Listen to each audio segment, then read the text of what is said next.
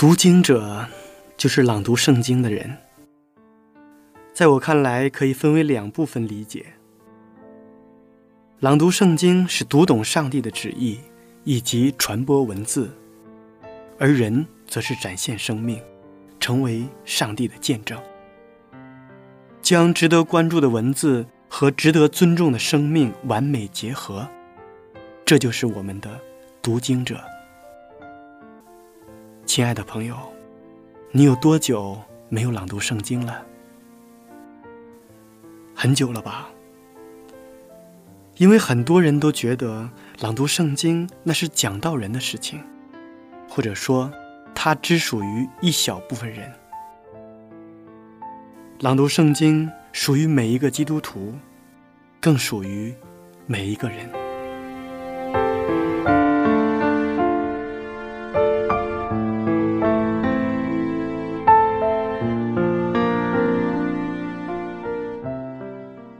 我们这期节目的主题是做我自己。最近听到了一个人对人生的说法，是这样说的：人生其实到处都存在着快乐，在阳光的照耀下，你在享受着阳光，是快乐的；在雨过天晴的时候，你有可能看见彩虹，这是快乐的。在阴天里，天气比较潮湿，你可以呼吸到新鲜的空气。这时候，你也是高兴快乐的。总之，在生活中是充满快乐的，就看你找到了没有。一个人自己能选择好自己要走的路，只要自己生活的快乐，又何必在乎别人的眼光呢？又何必在乎别人在一旁？说三道四呢，在人生成长的道路上，那些徘徊的朋友们，请你们记住，你是属于你自己的，没有谁能代替你。不要太在意别人说了什么，我们要做自己的主人。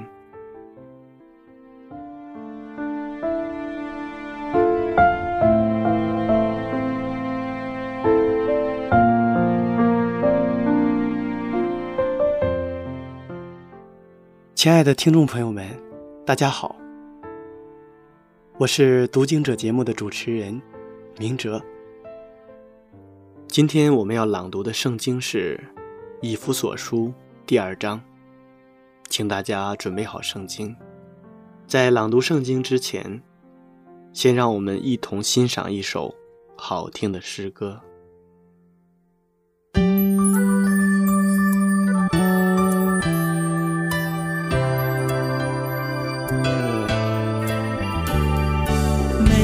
深锁，走不出困惑，神情落寞，只想到活着问题真多。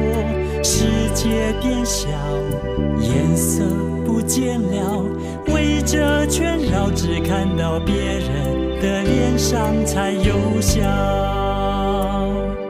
告诉你，地球今天还在为你转动。太阳明天还会为你爬上天空，告诉你成长的喜悦经过眼泪，没有痛苦怎能珍惜幸福滋味？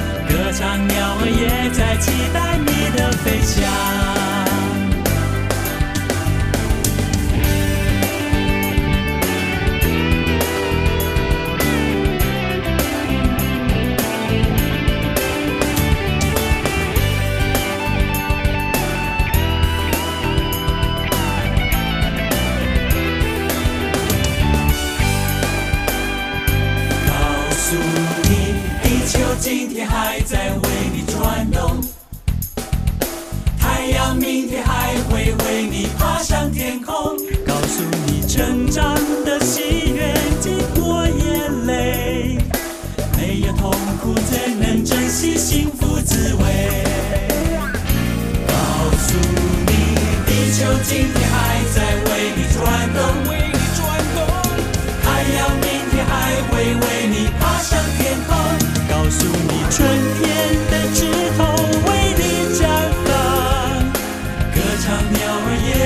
期待你的飞翔，歌唱鸟儿也在期待你的飞翔，歌唱鸟儿也在期待你的飞翔。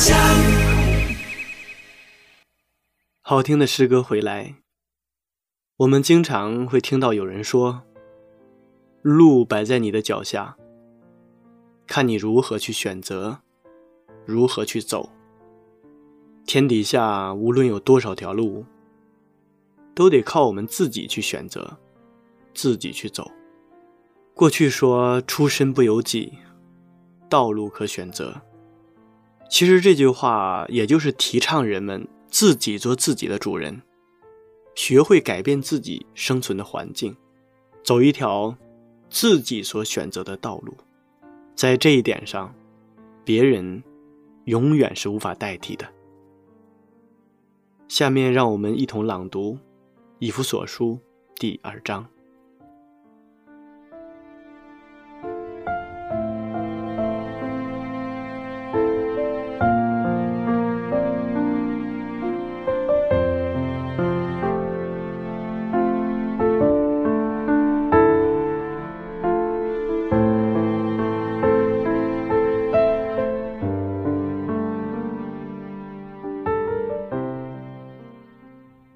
弗所书第二章：你们死在过犯、罪恶之中，他叫你们活过来。那时你们在其中行事为人，随从今世的风俗，顺服空中掌权者的首领，就是现在在悖逆之子心中运行的邪灵。我们从前也都在他们中间放纵肉体的私欲，随着肉体和心中所喜好的去行，本为可怒之子，和别人一样。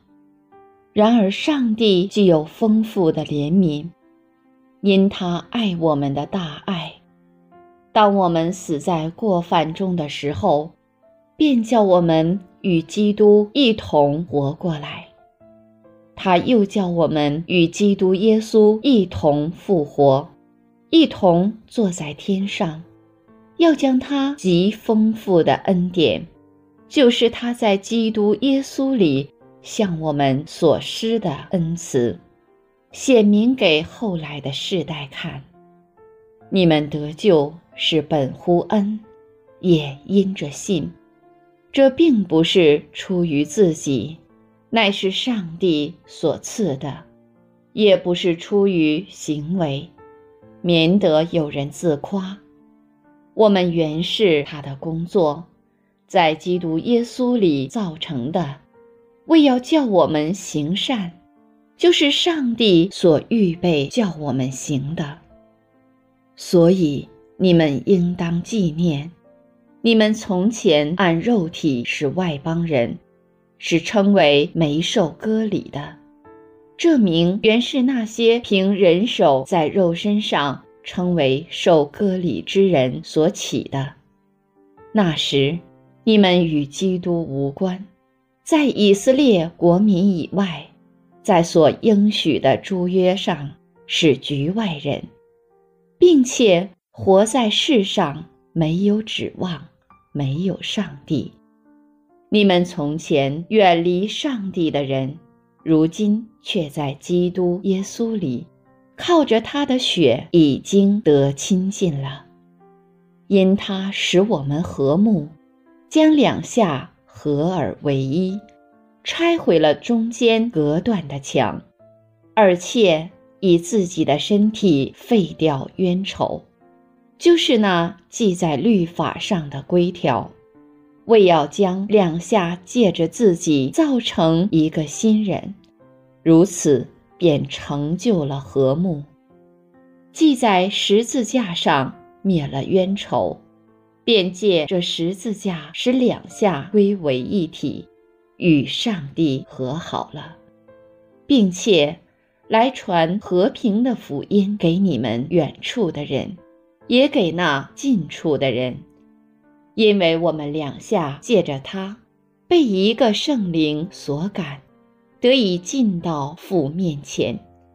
这样，你们不再做外人和客旅，是与圣徒同国，是上帝家里的人了，并且。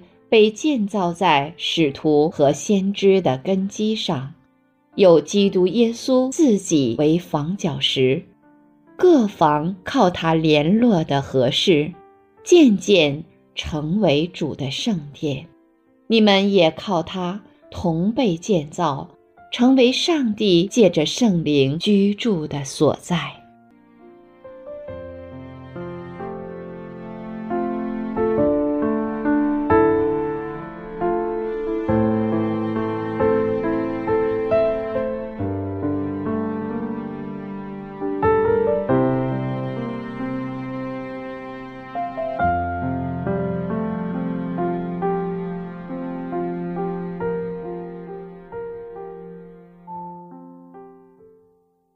在这一段圣经当中，使徒想要向以弗所教会的基督徒们，以及其他所有的基督徒，包括我们今天的人，他要指明一个信息：救恩的伟大和荣耀。很多以弗所城的基督徒，他们曾经相信了福音，他们已经受了圣灵的印记，他们里面也已经拥有了得基业的凭据。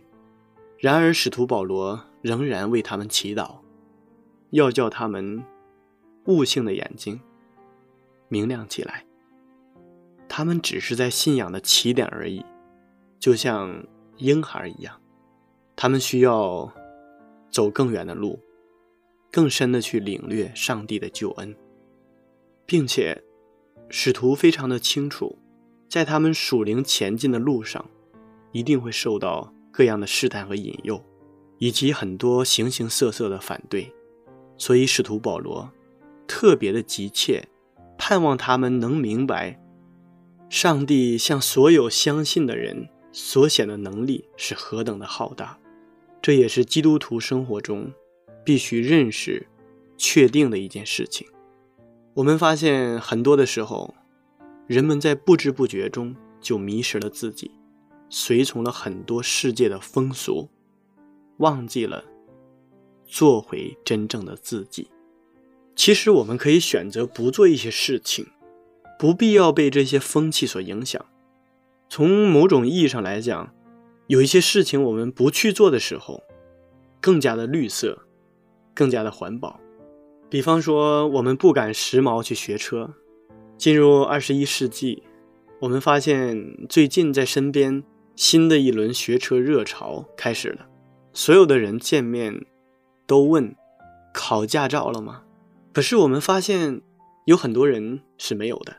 有这样的一个例证，里面说，当所有人都问是否拿了驾照的时候，丽华他没有拿。虽然他有经济的实力，他也买得起车，开得起车，但他对机器不感兴趣。身边所有的人见面都说。你为什么还不赶紧去学？他慢悠悠地说：“一辈子不开车也没有什么，还落得个轻松。从经济学和环保上讲，打车的成本和精力消耗的会低得多。何况我本身对开车并不感兴趣，为什么去凑热闹呢？”他说：“步行的时候，他可以看看天，看看云，听听鸟叫，顺便买些街头巷尾的小点心。”有时候还心血来潮，骑自行车走街串巷，发现一些被人忽略的市井生活，和小铺子里的店主聊聊天，特别的惬意。所以，我们看这就是丽华姐妹的价值观，并不是别人做某件事的时候，你一定就得去做，反其道而行之，也许获得的会更多。我们再打一个比方，刘明的观点是：为什么都买房子呢？刚结婚的时候，他和他的妻子在单位附近租了一间非常不错的小公寓房，宽阔的阳台对着中心的草坪。夫妻两个人步行着上班，特别的方便和舒心。孩子刚刚出生的时候，他又把房子租到了离妻子单位更近的地方，那个地方可以方便老人进进出出、洗洗晒晒。几年以后，他又把房子租到了孩子学校的附近，孩子可以结伴上学，又有玩伴，他们也省去了接送孩子之苦。他算了一下成本。完全按自己想法租理想住房和买套房子相比，简直是九牛一毛。房子的作用却完全发挥出来了，他们却获得了最高质量的生活。我们看刘明弟兄的价值观：别人在做什么的时候，你可以选择不做，你可以按自己的方式去做，这是一件极其简单的事情。又比如说。别人炒股，我读书。小秦周围的人都在炒股，但小秦对股票不感兴趣，没有去跟风。但他周围一些原来根本不炒股的朋友，却顶不住诱惑，在人人都赚钱的高峰点扎进股海，很长时间翻不了身，烦恼不堪。小琴感叹：以投机的心理做事。人就显得特别的累。真正赚钱的都是对这方面有专门研究的人。如果没兴趣，又何必多花精力去做这些事情呢？悠闲的读一本好书，看一部好的电影，泡一壶茶，做点喜欢和擅长的事情，这样的心情是多少人也买不来的。后来他写了一篇文章，叫做《别人炒股，我读书》。没想到赢得了很多响应。小秦的价值观是：只做自己喜欢或擅长的事，不擅长的事情就不要盲目的去凑热闹了。当你跟在别人后面走路的时候，自己的特点就会慢慢丢失。这件事情对于他来讲是得不偿失的。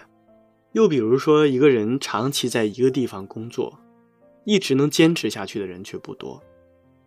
一个十五年都不跳槽到其他公司去工作的人，他很了不起。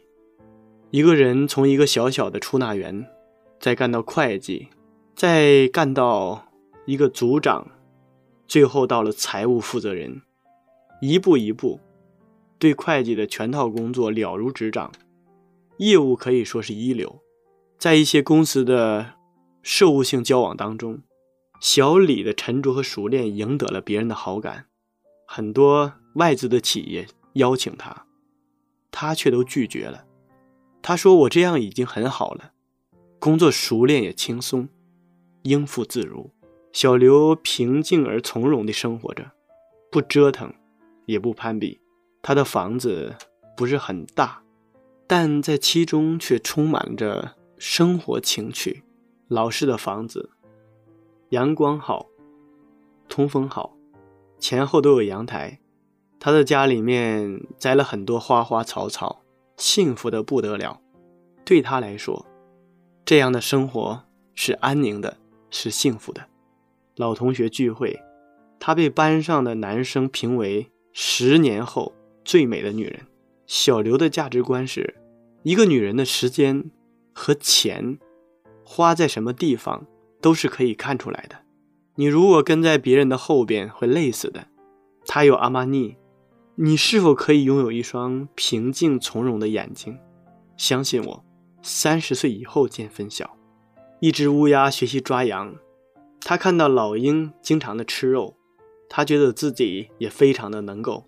他迷失了自己，他不再是一只乌鸦。若是一个人也迷失了自我，会怎么样呢？曾经的一段时间，我自己就是一个失去自我的人。一直逼着自己按照别人的方式生活。后来我明白了，我们是不应该这样生活的。你看看，宝宝多听话，学习多认真，大榜第一，多好的榜样啊！各科功课都是最好的，每位老师都赞扬那个学生是他们班上的宝。这个时候，这位学生就坐立不安，因为很多人嫉妒他，嫉妒那个人为什么不是他？那个学习不好的孩子回到家。然后父母们总是这样说：“你看看你，你看看人家，你考那点分，还有脸玩电脑，还有脸在玩手机。”这个时候，孩子他的自尊心无形当中被伤害了。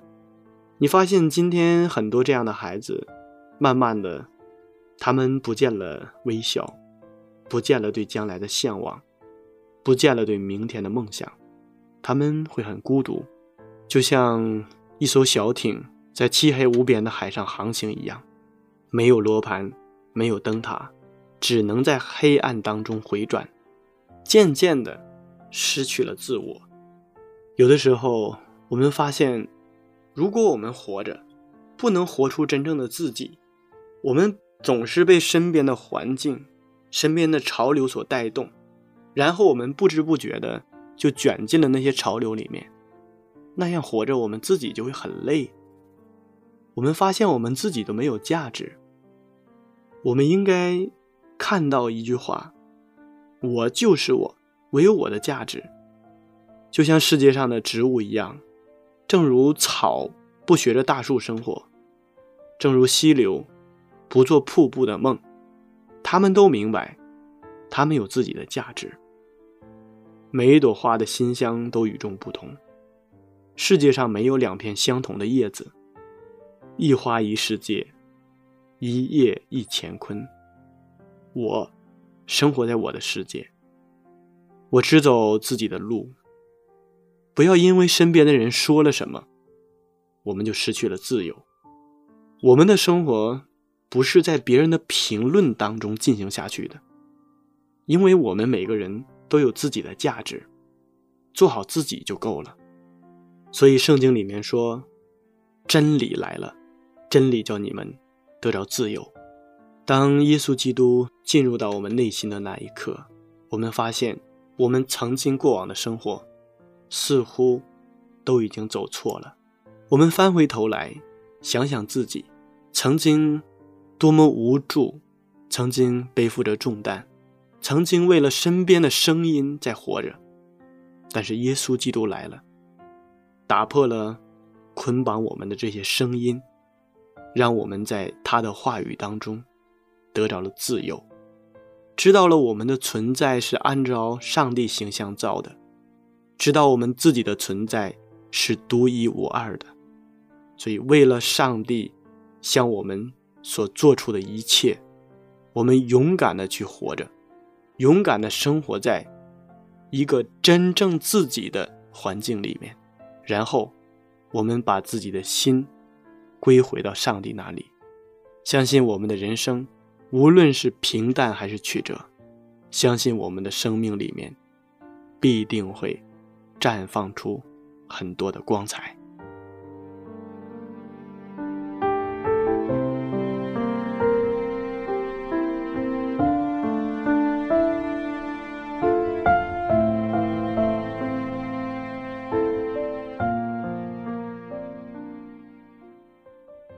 亲爱的听众朋友们，时间过得真快，转瞬间这一期的读经者节目就要和大家说再见了。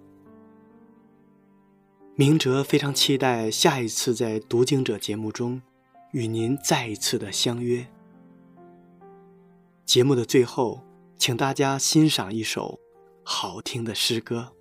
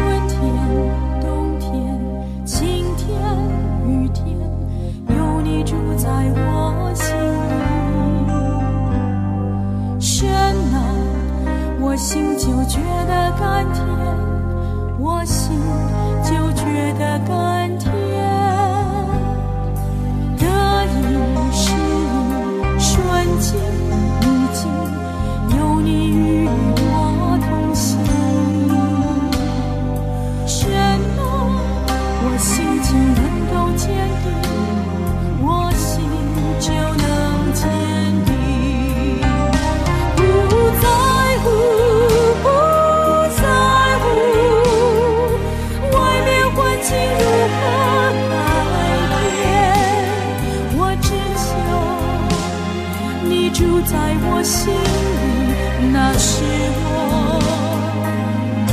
最深的心愿。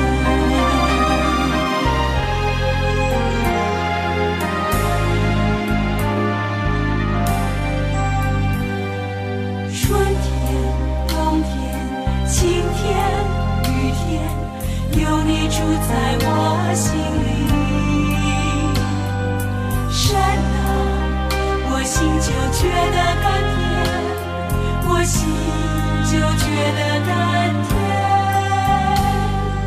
得意失意，顺境逆境，有你与我同行。神啊，我心就能够坚定，我心就能坚定